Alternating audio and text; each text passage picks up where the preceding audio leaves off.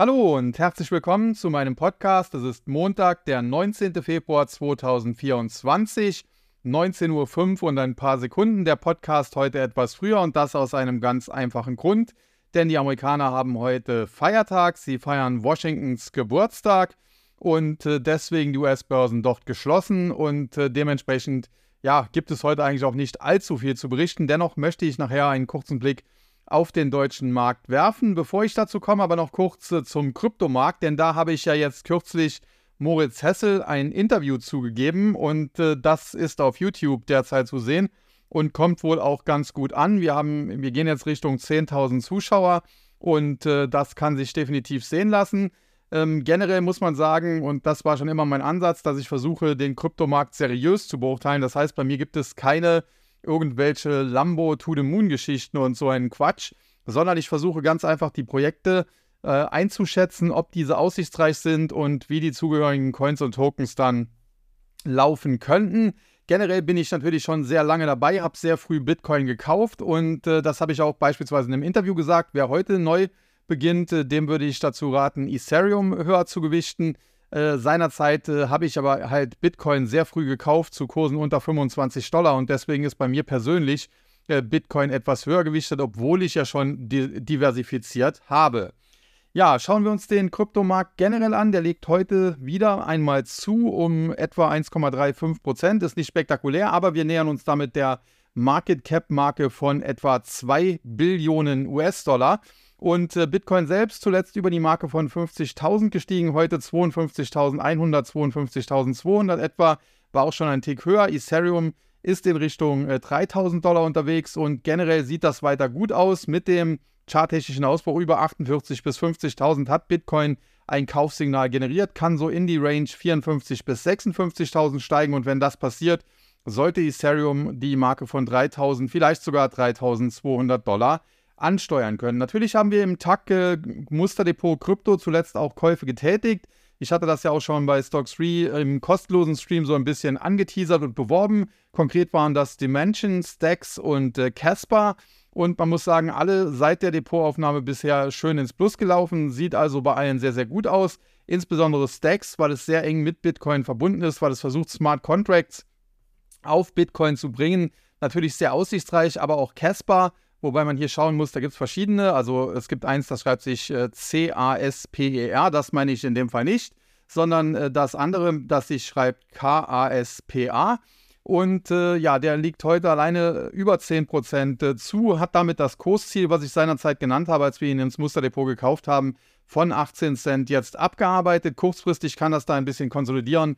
Generell gehe ich aber davon aus, dass wir weiter nach oben gehen. Und wie gesagt, wir sind aktuell noch nicht mal im richtigen Bullrun, auch wenn das sich äh, für viele so anfühlt, nach einem auch langen Krypto-Winter, sondern wir sind meines Erachtens erst im sogenannten Pre-Halving Bullrun, weil der Bitcoin in etwa zwei Monaten, so um den 20. Äh, April herum, 420 äh, hier so ein Datum, wo in Amerika dann auch Cannabis-Geschichten gerne gespielt werden. Also das würde dann auch passen für lustige Memes. Äh, in etwa zwei Monaten steht also das sogenannte Bitcoin-Halving an. Dadurch würde die Inflationsrate des Bitcoin von aktuell roundabout 2%, äh, ist ja schon ein bisschen unter 2%, auf dann eben unter 1% sinken. Und das wäre natürlich dann äh, weiterhin gut. Zuletzt gab es auch positive Meldungen, beispielsweise von Polkadot, wo überlegt wird, nachdem man in der Vergangenheit die Inflation eher angeheizt hat, äh, jetzt das Ganze wieder einzudämmen. Das wäre aus meiner Sicht der richtige Schritt.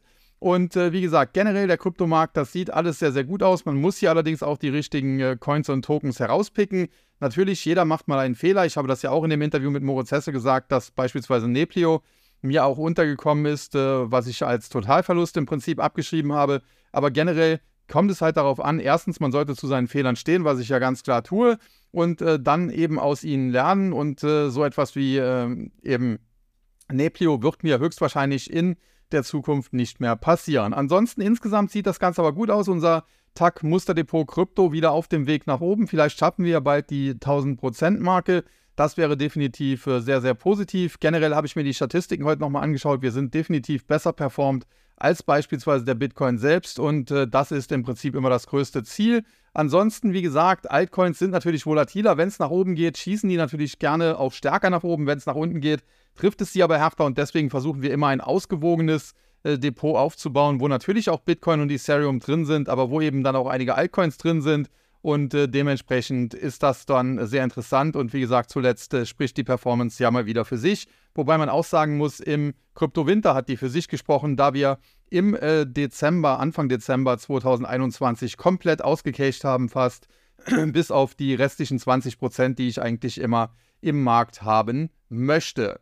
Ja, das äh, zum Kryptomarkt und wie gesagt, der weiterhin interessant, aber damit komme ich dann heute auch schon zum Aktienmarkt und wie gesagt, der US-Markt geschlossen. Am Freitag ging es etwas abwärts. Muss man mal schauen, wie das dann am morgigen Dienstag jetzt in der neuen Woche aussieht. Schauen wir uns daher nur kurz die deutschen Leitindizes an. Da haben wir zunächst den DAX, der heute mehr oder weniger im Schlafwagenmodus war. Mal ging es ein bisschen bergab, dann wieder ein bisschen bergauf. Letztlich in die Pluszone hat er sich letztlich nie vorarbeiten können, aber er hat über der Marke von 17.000 immerhin deutlich schließen können. 17.092,26 war am Ende ein Minus von 25,18 Punkten oder 0,15 Prozent. Auf der Verliererseite hatten wir die Aktien von Covestro, von Porsche Automobil Holding und von Continental. Man sieht schon, Porsche Automobil Holding, da steckt weitestgehend VW drin.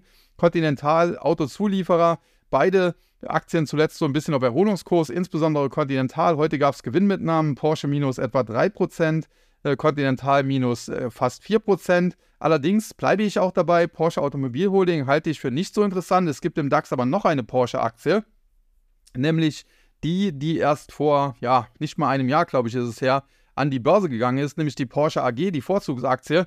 Und äh, da hat der Kollege Kolja Barkhorn ja kürzlich auch ein YouTube-Video zugemacht, dass er die interessant findet. Und da stimme ich Kolja absolut zu.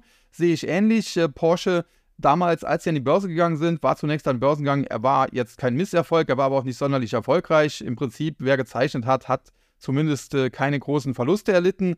Nach einer ja, kleinen Schwächephase zum Start ging es dann aber deutlich nach oben, aber jetzt in den letzten Wochen und Monaten dann deutlich nach unten. Deswegen haben wir beispielsweise im TAC-Musterdepot auch nicht Porsche verfolgt.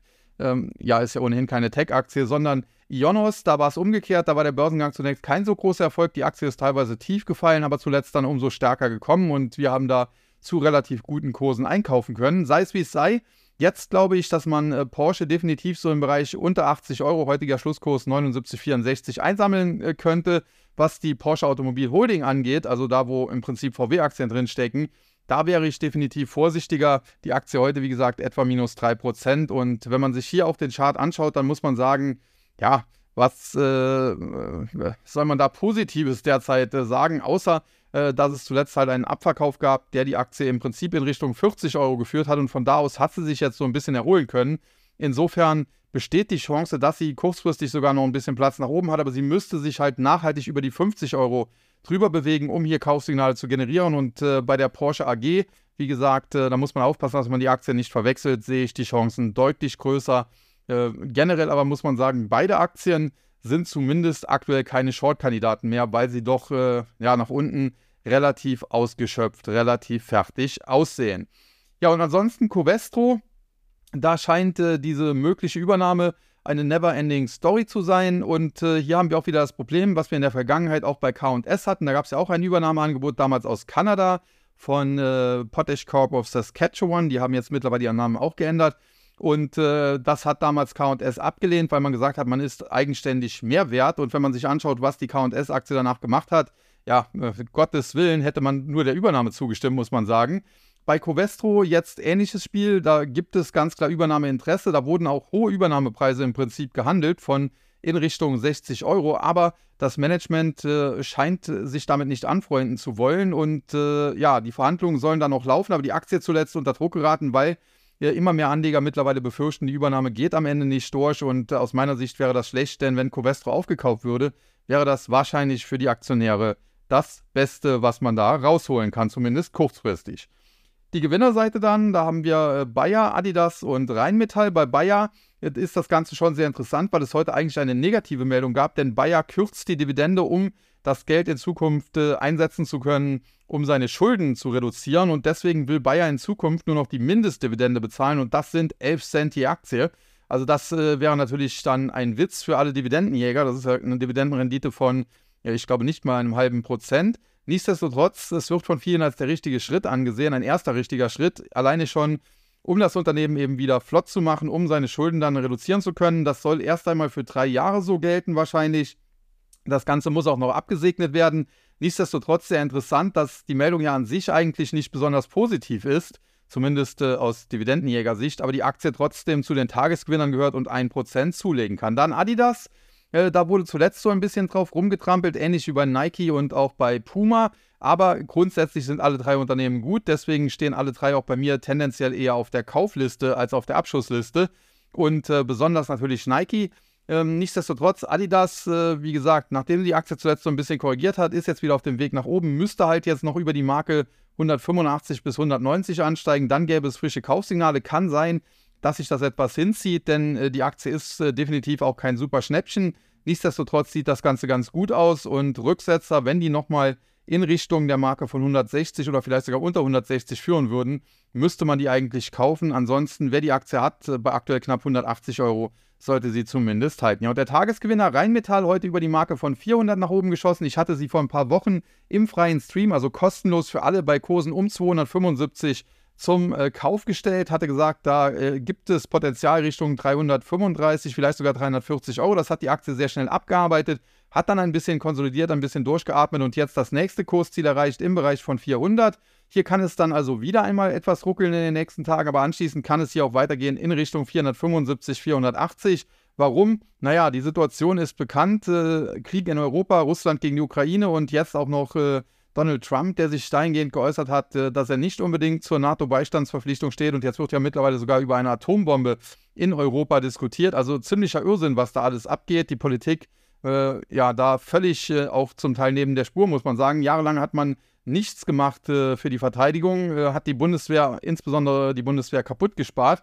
Und jetzt auf einmal macht man sich Gedanken, ob man nicht eine eigene Atombombe braucht. Also das äh, waren natürlich dann sehr vorausschauende Politiker, die wir da hatten. Aber gut, was will man machen? Äh, wenn man Idioten wählt, bekommt man halt eine Vollidiotenpolitik. Nichtsdestotrotz, für die Rüstungskonzerne ist das gut. Die haben jetzt in den letzten Jahren, insbesondere die europäischen, natürlich ein bisschen Probleme gehabt. Aber das sieht jetzt äh, deutlich besser aus. Und äh, das könnte durchaus auch noch eine längere Zeit so anhalten. Man hat ja zuletzt von Rheinmetall gehört, äh, dass sie im vergangenen Jahr äh, Aufträge vom Staat in Deutschland in Höhe von etwa 10 Milliarden Euro bekommen haben. Dieses Jahr sollen es schon 15 Milliarden sein und vielleicht werden es ja nächstes Jahr dann auch 20 Milliarden und mehr. Und insofern, dass es da läuft, äh, das ist klar. Gleiches gilt natürlich auch für andere Rüstungsaktien. Hensoldt wäre hier zu nennen und natürlich auch so ein bisschen als Zulieferer für diesen Bereich Renk, die ja neu an die Börse gekommen sind. Nichtsdestotrotz muss man aufpassen, gerade eine Renk, das ist zuletzt eher eine Zockeraktie gewesen. Da muss man mal schauen, ja, dass es da auch mal zu deutlichen Kursrücksetzern kommt, ehe man da vielleicht reingeht. Heute beispielsweise Renk nochmal 15% im Plus, also ziemlicher Irrsinn auch da. Ansonsten Hensoldt hatte ich ja zuletzt auch hier besprochen, grundsätzlich positiv, aber die Aktie sollte durchaus nochmal einen Tick günstiger sein, wenn man da hinein will. Dann weiter zum MDAX und äh, damit den mittelgroßen deutschen Werten. Hier heute ein Minus von 133,91 Punkten oder gut 0,5 Prozent. 26.014,17, also gerade so über der Marke von 26.000 gehalten. Auf der Verliererseite SMA Solar, dann äh, ThyssenKrupp und Bechtle. SMA Solar hatte ich mich äh, zuletzt mehrfach negativ zu geäußert, insbesondere vor einigen Monaten schon. Als die Aktie noch bei 100, 110 gestanden hat, habe ich gesagt, es ist für mich eher ein Short-Kandidat. Mittlerweile hat sie sich halbiert. Kürzlich äh, gab es dann ein paar Käufer, die die Aktie wieder nach oben befördert haben. Da gab es dann auch schon wieder ja, so grün angehauchte äh, die äh, da ein Comeback ausriefen. Aber aus meiner Sicht wird sich das noch ein bisschen hinziehen. Es gab hier massive Subventionen letztes Jahr, insbesondere in den USA. Deswegen hat jeder, der irgendwas mit Solar machen wollte, Solarkraftwerke, Balkonkraftwerke, weiß der Geier was, hat da äh, zugegriffen und äh, da lief das dann super. Aber das Problem bei solchen Subventionen ist, dass sie dann eben auch den Markt verzerren, denn jeder, der investieren will, der macht das dann natürlich, solange der Staat fördert. Und wenn die Förderungen dann auslaufen, ja, dann äh, steht man eben da. Und SMA Solar hat aus meiner Sicht dann auch noch Managementfehler gemacht. Man hat nämlich äh, mitten quasi auf dem Höhepunkt des Booms, der aber durch Subventionen erzeugt wurde, gesagt, und äh, das ist ein neues Management, was da am Ruder ist, äh, dass man jetzt äh, neue Produktionskapazitäten aufbauen möchte, weil eben die Nachfrage so hoch ist. Und jetzt hat man zwei Möglichkeiten. Entweder man gesteht ein, dass es ein Fehler war und äh, ja, lässt diese Pläne fallen. Das wäre aber jetzt auch nicht gut, äh, denn dann müsste das Management ja Fehler zugestehen. Oder aber man zieht es durch und äh, das könnte noch schlimmer werden, denn dann hat man auf einmal natürlich Überproduktion. Und ja, ich habe damals schon gesagt, auf lange Sicht könnte ich mir dann vorstellen, dass der Bestand des Unternehmens irgendwann sogar gefährdet ist, wenn auch gleich das noch ein paar Jahre sicherlich dauern würde. Also insofern besser wäre,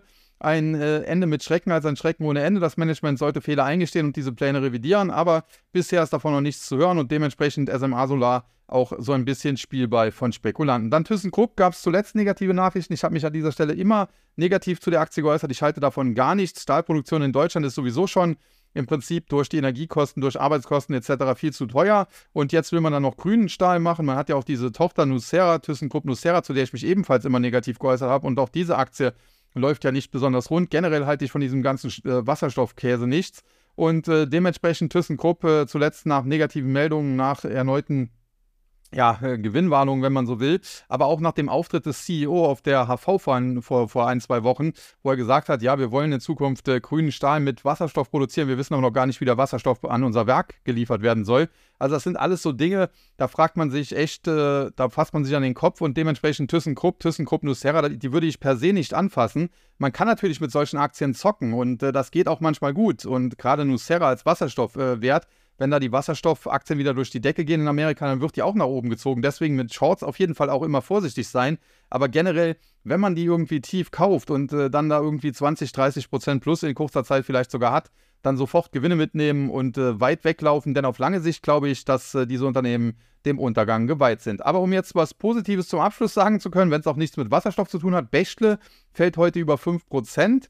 Weiß ich jetzt nicht genau, ob es da vielleicht einen Dividendenabschlag gab. Ansonsten muss man schon sagen, wenn eine Bächle 5% oder 5,5% fällt, äh, weil vielleicht auch der eine oder andere Analyst, ich lese hier gerade von Barclays, die Aktie abstuft, dann ist das eigentlich immer eine ja, äh, Nachkauf- oder Einstiegschance. Denn grundsätzlich ist Bächle ein tolles Unternehmen. Ich habe sie auch in Neckarsulm schon vor Ort besucht.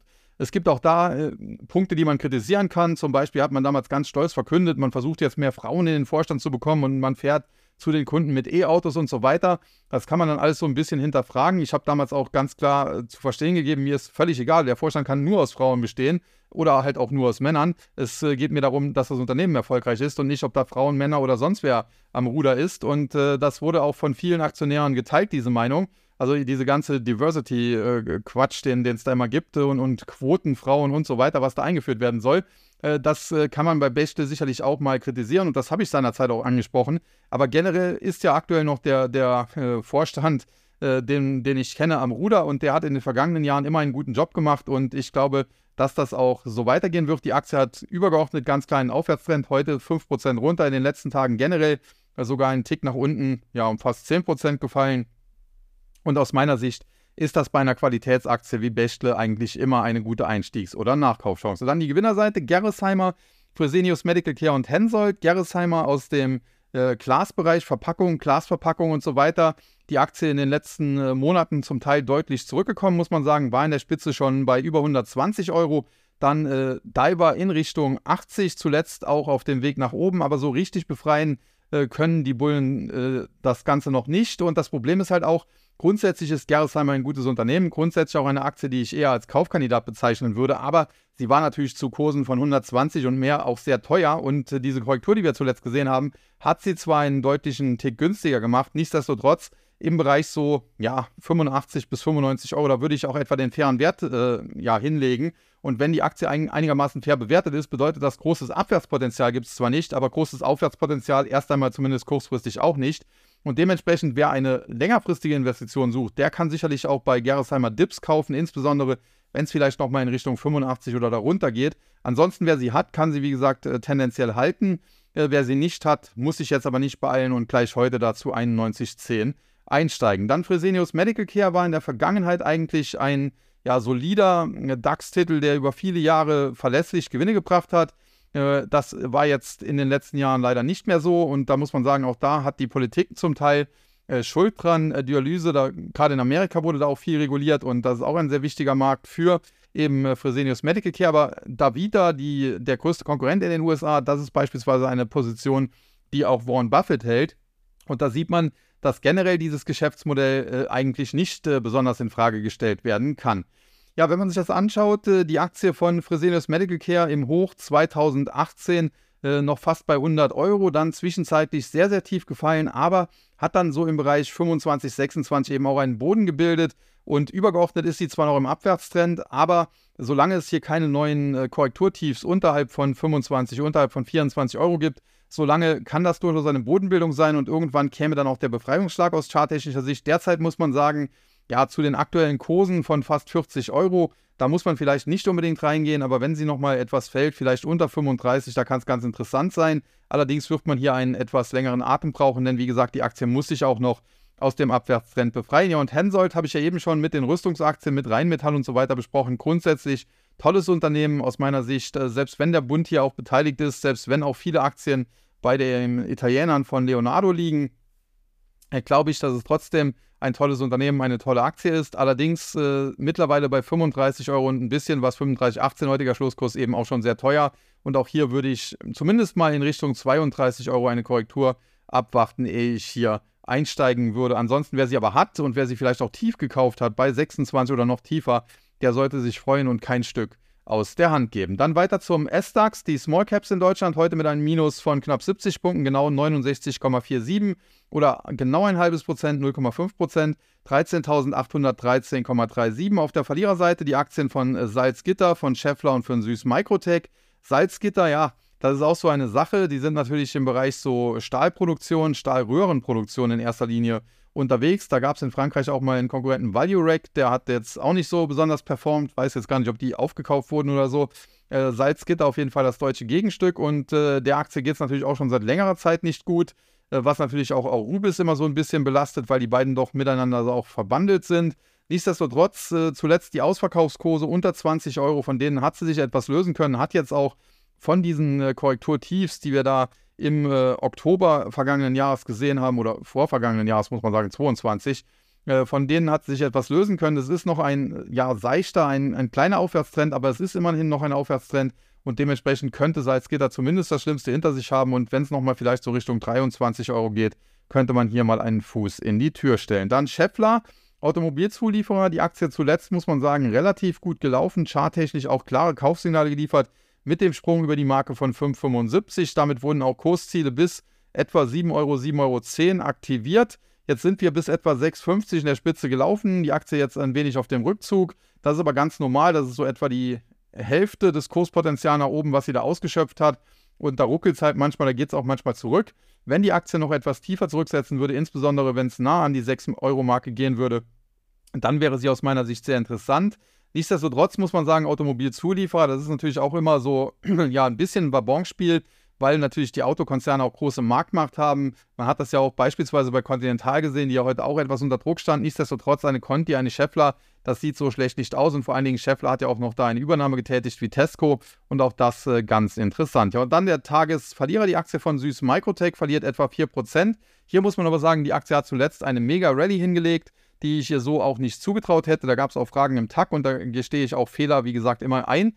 Ähm, also nicht nur im Tag, sondern generell. Ich hätte nicht gedacht, dass sie so hoch nach oben schießen kann, aber okay, charttechnisch war es klar, als die Marke von etwa 27,50 herausgenommen werden konnte und anschließend nochmal ein Pullback dahin stattfand, dass die Aktie jetzt Platz nach oben hat. Allerdings das erste Kursziel hätte ich so im Bereich 33 gesehen und in der Spitze ist die Aktie tatsächlich dann direkt schon ans zweite Kursziel fast gesprintet, was ich so im Bereich 39 bis 40 gesehen hätte und sie ist bis über 38 nach oben gelaufen. Jetzt zuletzt ein Rücksetzer, da muss man sagen, ja, der ist eigentlich normal nach dieser Monster Rally, die wir zuvor gesehen haben. Das Problem ist halt jetzt so ein bisschen, wir haben hier so eine Art Fahnenstange auf dem Weg nach oben und wenn die Aktie jetzt eben äh, ja noch etwas weiter unter Druck gerät, dann kann das auch äh, plötzlich fallen wie ein Stein und wir können zumindest sehr schnell nochmal in Richtung 32 oder darunter fallen. Und das wäre natürlich so ein bisschen ein Problem.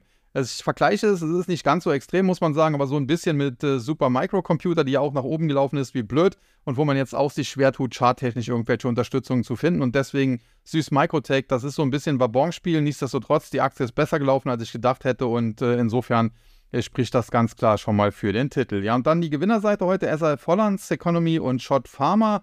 Äh, äh SAF Holland, muss man sagen, die kenne ich schon sehr lange. Die waren zur Zeit der Finanzkrise mal mehr oder weniger tot und wurden dann von ihren Aktionären so ein bisschen gerettet. Äh, inzwischen aber schon längst wieder in der Spur und charttechnisch muss man sagen, sieht das jetzt auch sehr, sehr gut aus, sehr, sehr konstruktiv aus. Die Aktie heute über die Marke von 15,50 nachhaltig ausgebrochen, hat zuletzt da auch noch so ein bisschen in dem Bereich konsolidiert, so ein bisschen ja, Pullbacks dahin gemacht und jetzt ist der Weg nach oben eigentlich frei, so in Richtung 18,50 bis 19 Euro. Und äh, das sieht, wie gesagt, gut aus. Dann haben wir Seconomy. Da muss man sagen, ja, da gab es in der Vergangenheit ja auch teilweise mal Übernahmegerüchte, aber die habe ich ja selbst auch hier zwar erwähnt, aber so ein bisschen auch ins Land der Fabeln verwiesen. Und generell muss man sagen, die Aktie hat sich zuletzt etwas verbessert. Die Ausverkaufspreise, die lagen ja schon im, im Bereich von fast einem Euro, 1,10 Euro zumindest. Ähm, da hat man sich zwischenzeitlich deutlich nach oben rappeln können, fast schon wieder Richtung 3. Aber so ein endgültiger Befreiungsschlag ist eben nicht gelungen. Und jetzt zuletzt pendelt die Aktie so ein bisschen herum, so zwischen etwa 1,60 auf der Unterseite und ja, so 2,60 äh, bis etwa 3, ja nicht ganz 3, 2,80, 2,85 auf der Oberseite. Und da sind wir aktuell in der Seitwärtsrange drin, wobei eher am unteren Ende und generell ist Seconomy auch keine Aktie, die ich mir jetzt ins Depot packen würde. Seconomy, wer es nicht weiß, da steckt im Prinzip Media Saturn drin, also Mediamärkte und Saturn. Und äh, ja, das ist natürlich auch ein Businessmodell, was man so ein bisschen äh, fragwürdig äh, finden kann oder vielleicht auch muss. Stationärer Elektroeinzelhandel, ob man da langfristig überhaupt überleben kann. Ja, und der Tagesgewinner, die Aktie von äh, Schott Pharma, heute mit einem Plus von über 3%. Hier hat Deutsche Bank das Kursziel erhöht und äh, das hat die Aktie heute beflügelt. Generell muss man aber sagen, war sie zuletzt schon auf dem Weg nach oben, ist relativ gut gelaufen, hat dann charttechnisch auch den Ausbruch geschafft über die Marke von 35 und äh, Kursziel daraus lag oder liegt bei 42. In der Spitze war sie schon mal über der 40-Euro-Marke knapp, ist jetzt ein bisschen zurückgekommen. Mit der Kaufempfehlung im Rücken kann der Pullback vielleicht schon vorbei sein und die Aktie jetzt in den nächsten Tagen das Kursziel von 42 Euro ansteuern.